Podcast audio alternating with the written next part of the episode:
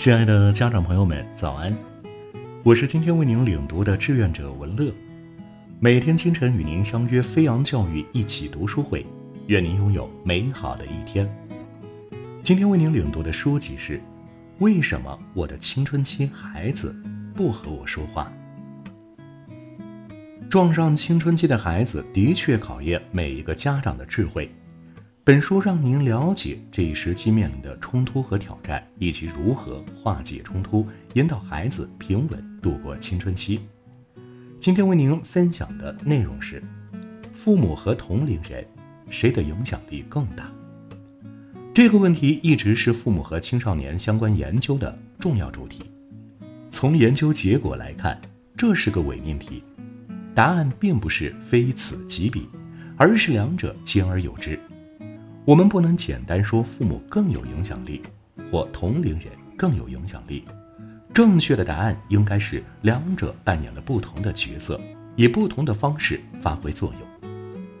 一个十五岁的男孩被问到父母和朋友谁对你的影响更大，他是这样回答的：“我可能会想办法找到一种折中的说法，而不是对他们中的任何一个说不，这样双方都会比较开心。”我不想这么做，我和父母同在一个屋檐下，我当然不想惹恼他们，但我也不想失去我的朋友，这取决于具体是什么事儿。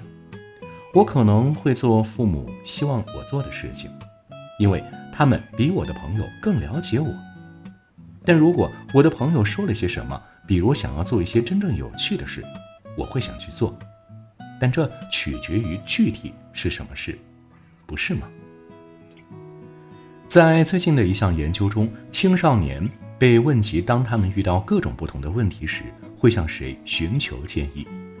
结果显示，父母和同龄人的确扮演着不同的角色。当被问及他们会和谁讨论与学校或健康相关的问题时，超过百分之七十的人说他们会找父母讨论，不到百分之三十的人会选择和朋友讨论。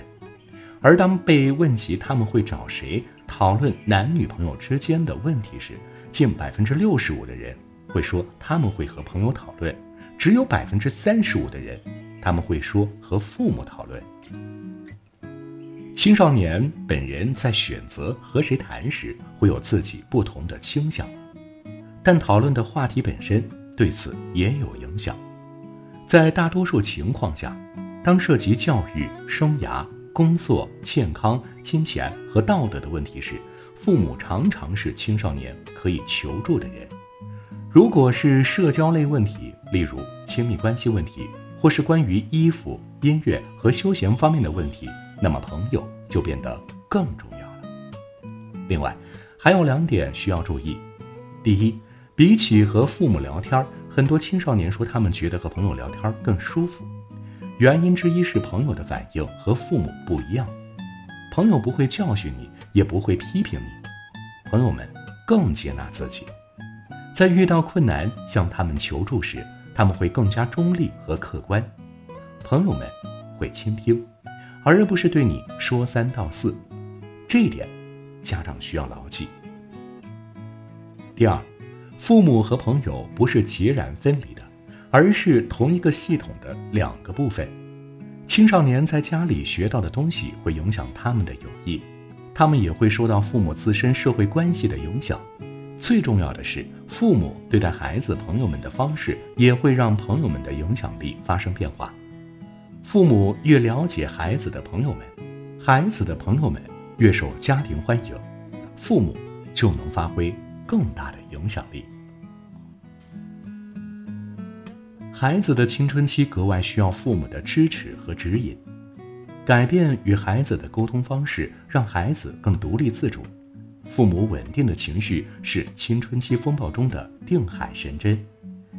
亲爱的家长朋友们，我们明天再见。